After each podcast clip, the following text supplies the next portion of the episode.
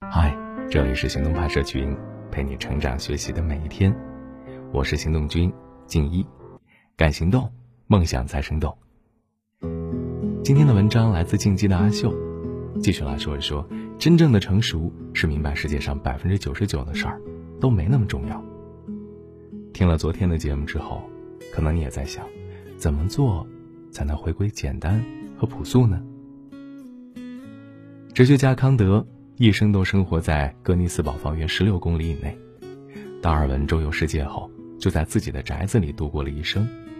奥巴马、乔布斯、扎克伯格、比尔盖茨这些大佬，几十年如一日的穿同一款或类似款的衣服。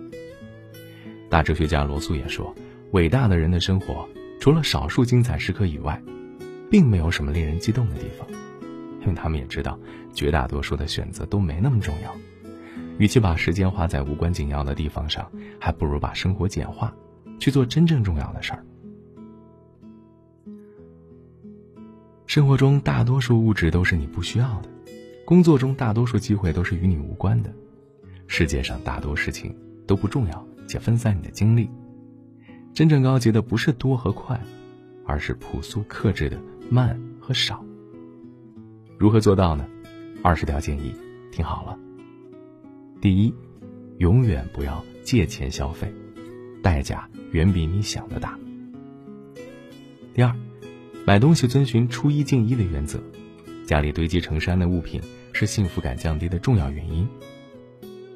第三，常用的必需品买贵的更耐用，不是必需品不要买。第四，做好财务规划，每月强制储蓄收入的百分之三十，不要以为自己做不到啊。我见过很多薪水并不高的人，降了薪仍然活得还不错。第五，如果你有债务，请先勒紧裤腰带还债，别等到债务雪球滚起来，雪崩猝不及防。第六，定期的扔东西，六个月用不到的东西，你很可能六年也用不到。及时清理过期的食品、药品、生活用品。第七。不管是选择一个机会，还是开启一段关系，都要慎重。前期不慎重，后期发现遇人不淑，就要花十倍、五倍的精力收拾残局了。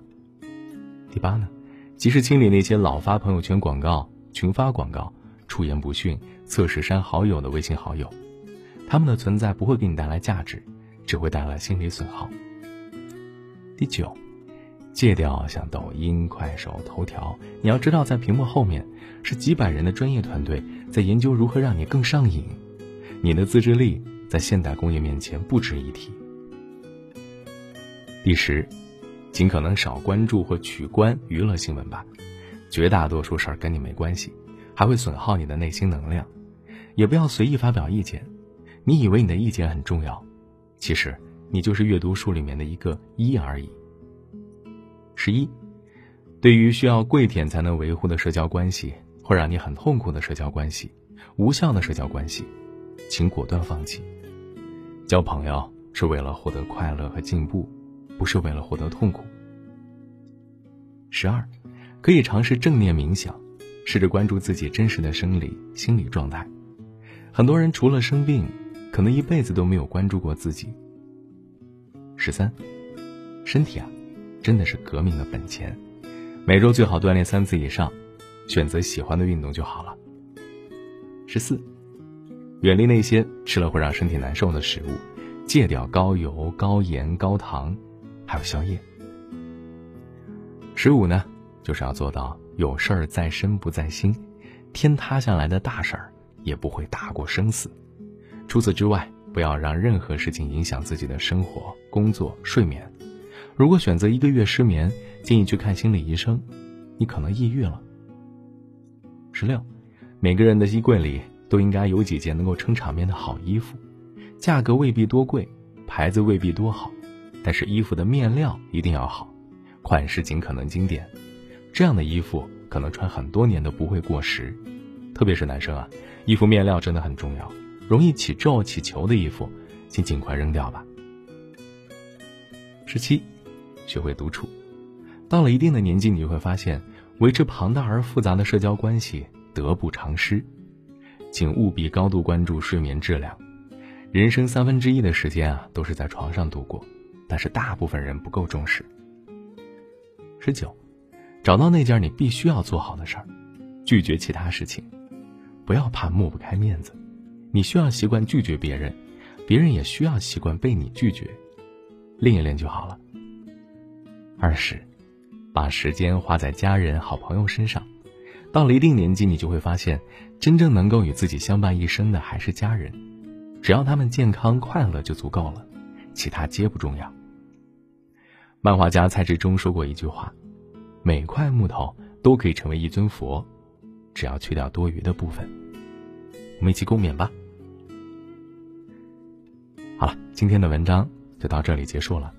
你还可以关注微信公众号“行动派 Dream List”，还有更多干货等着你。